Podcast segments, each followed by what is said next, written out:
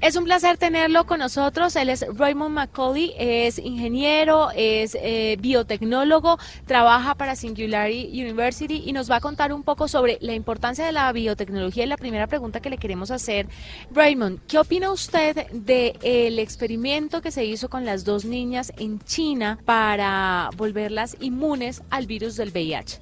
Consensus from the global community um, and hay un consenso en la comunidad global y lo que nos preguntamos es cómo él escogió aquellos criterios en la modificación genética. Pero esto es solo una pequeña parte de lo que realmente está pasando con la salud humana. Vamos a empezar a ver grandes cosas surgir de todo esto que cambiará en nuestras vidas como adultos y que cambiará la vida de las futuras generaciones. Creo que incluso se llegará a eliminar enfermedades comunes en este momento en 20 o 30 años, si alguien muere de una infección, me sorprendería mucho porque sería un fracaso.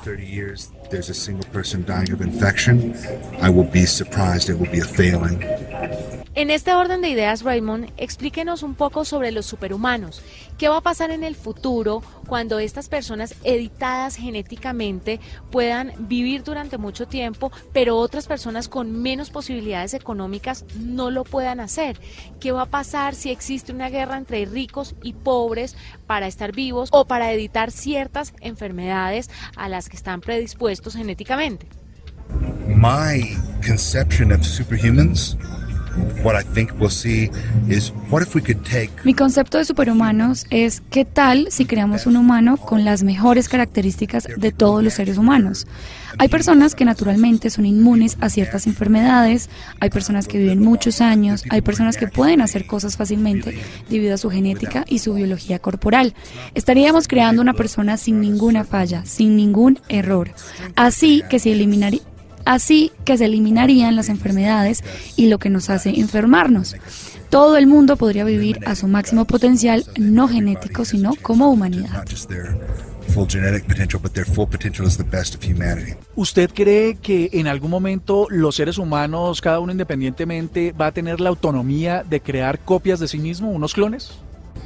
Yeah, and I think we could do it right now. Sí, y creo que podríamos hacerlo en este momento. Las personas siempre se preocupan por este tema, pero ya tenemos clones. En la comunidad científica se ha hablado sobre este tema y he hablado con otros científicos y lo que deberíamos hacer es poner una restricción en el número de clones, porque no todo el que quiera clonarse a sí mismo puede hacerlo porque simplemente no califican para obtener un clon. ¿Por qué es importante la biotecnología no solamente para los doctores, para los profesionales, sino también para los estudiantes? ¿Cuál es la importancia de la biotecnología para nosotros? The easy part is like right at the top of the pyramid, the medical stuff. La parte fácil está en la parte de arriba de la pirámide médica, tal como curar enfermedades o extender la vida de las personas. Pero los problemas para la raza humana actualmente es para las naciones que pretenden, por ejemplo, tener suficiente comida para alimentar a todos. Eso lo haría la biotecnología en la agricultura. Nosotros tenemos nuevas y mejores maneras de entender la ciencia.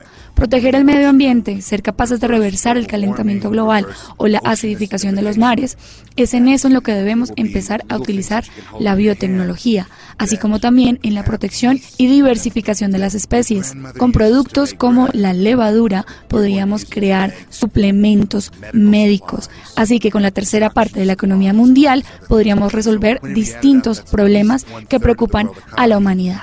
It's the answer to most of the complicated and scary questions for our civilization. ¿Usted por qué cree que los seres humanos en general tenemos tanto miedo y pavor a estos temas de la biotecnología? The two reasons. The first one is everybody's first exposure to the idea of advanced biotechnology is science fiction or a movie. Dos razones. La primera es que el primer acercamiento que ha tenido o que han tenido las personas es a través de películas de ciencia ficción. Y estas películas son como las de Frankenstein o Gattaca, que demuestran la parte negativa o la parte no tan divertida de la biotecnología y no hablan sobre los desarrollos científicos favorables. Por ejemplo, cuando hablamos de las vacunas, un descubrimiento que ha salvado millones de vidas en el mundo, las personas no entienden su verdadero funcionamiento y temen sobre los efectos secundarios.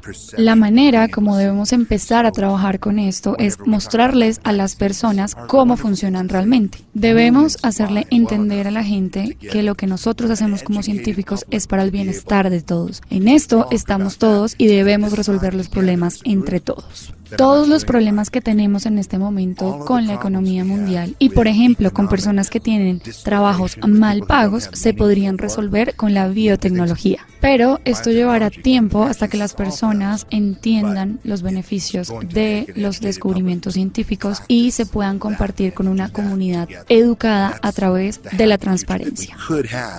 Is going to be a path of education and sharing, transparency. Arroba la nube blue. Arroba blue radio com. Síguenos en Twitter y conéctate con la información de la nube. Arroba la nube blue. Arroba blue radio com. Síguenos en Twitter y conéctate con la información de la nube.